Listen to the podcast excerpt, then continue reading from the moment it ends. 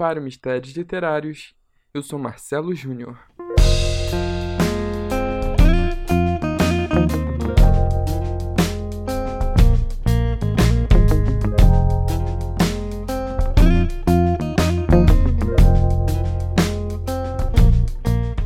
Neste episódio, abordamos casos incríveis onde crianças lembraram de suas vidas passadas e ganharam muita popularidade a partir daí. As primeiras memórias de uma vida passada apareceram quando Chase tinha 5 anos de idade. Dá para imaginar como foi difícil para ele lidar com essas lembranças, pois elas eram dele participando da Guerra Civil dos Estados Unidos. E segundo Chase, ele tinha morrido durante uma das batalhas.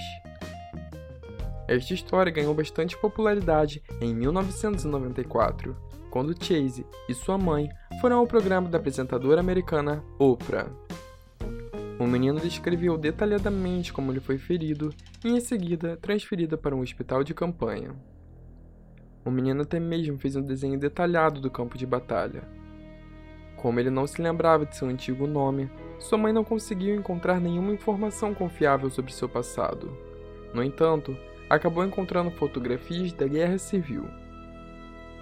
O hospital de campanha em alguma das fotografias era estranhamente parecido com a estrutura descrita e desenhada pelo garoto.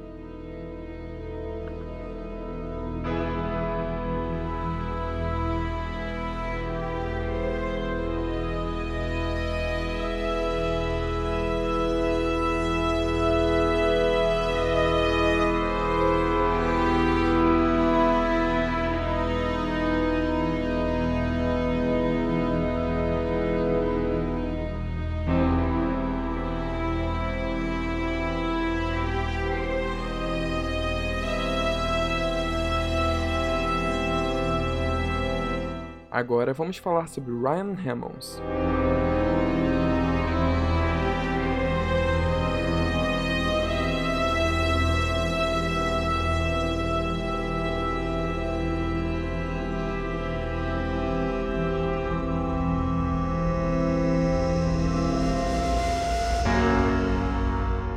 Quando tinha cinco anos de idade, Ryan disse para sua mãe: Mamãe, tenho algo para te dizer. Eu costumava ser alguém muito importante. Ele tinha começado a ter pesadelos com quatro anos. No dia após o primeiro pesadelo, disse para sua mãe que queria voltar para sua casa em Hollywood e relembrar de suas histórias relacionadas com a atriz Rita Hayworth, fazendo viagens a Paris e dançando na Broadway.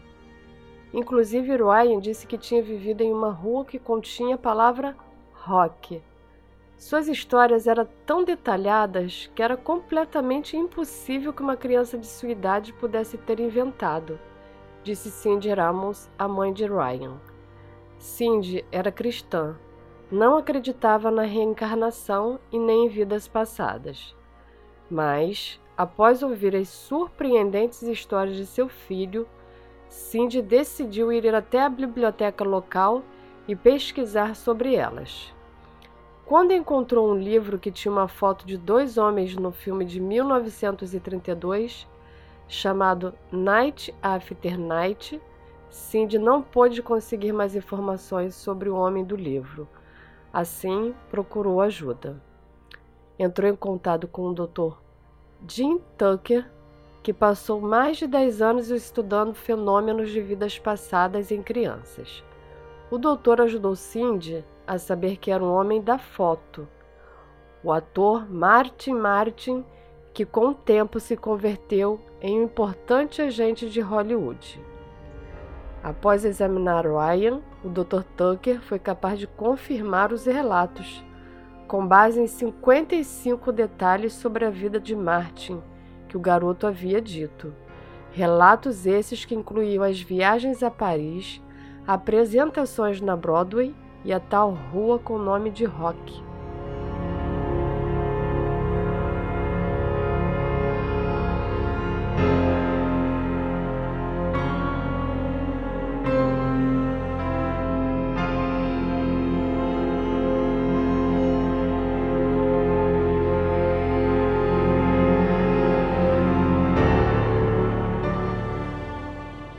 Na Islândia, um professor de psicologia estudou pessoalmente um caso de uma menina de apenas 9 anos, chamada Purmina.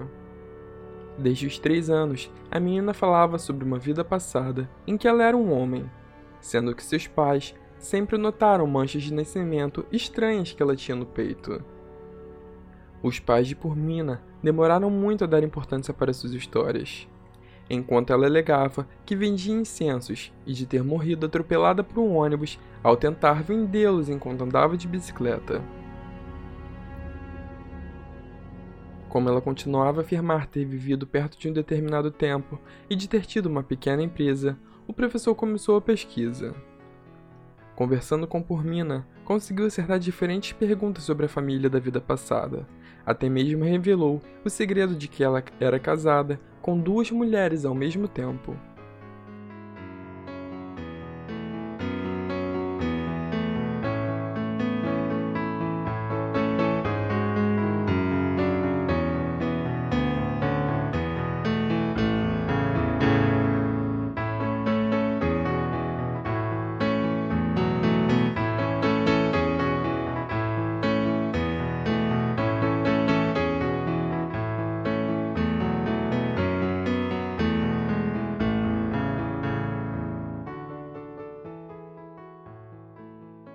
Este episódio conta com a participação especial de Rosângela Pacheco.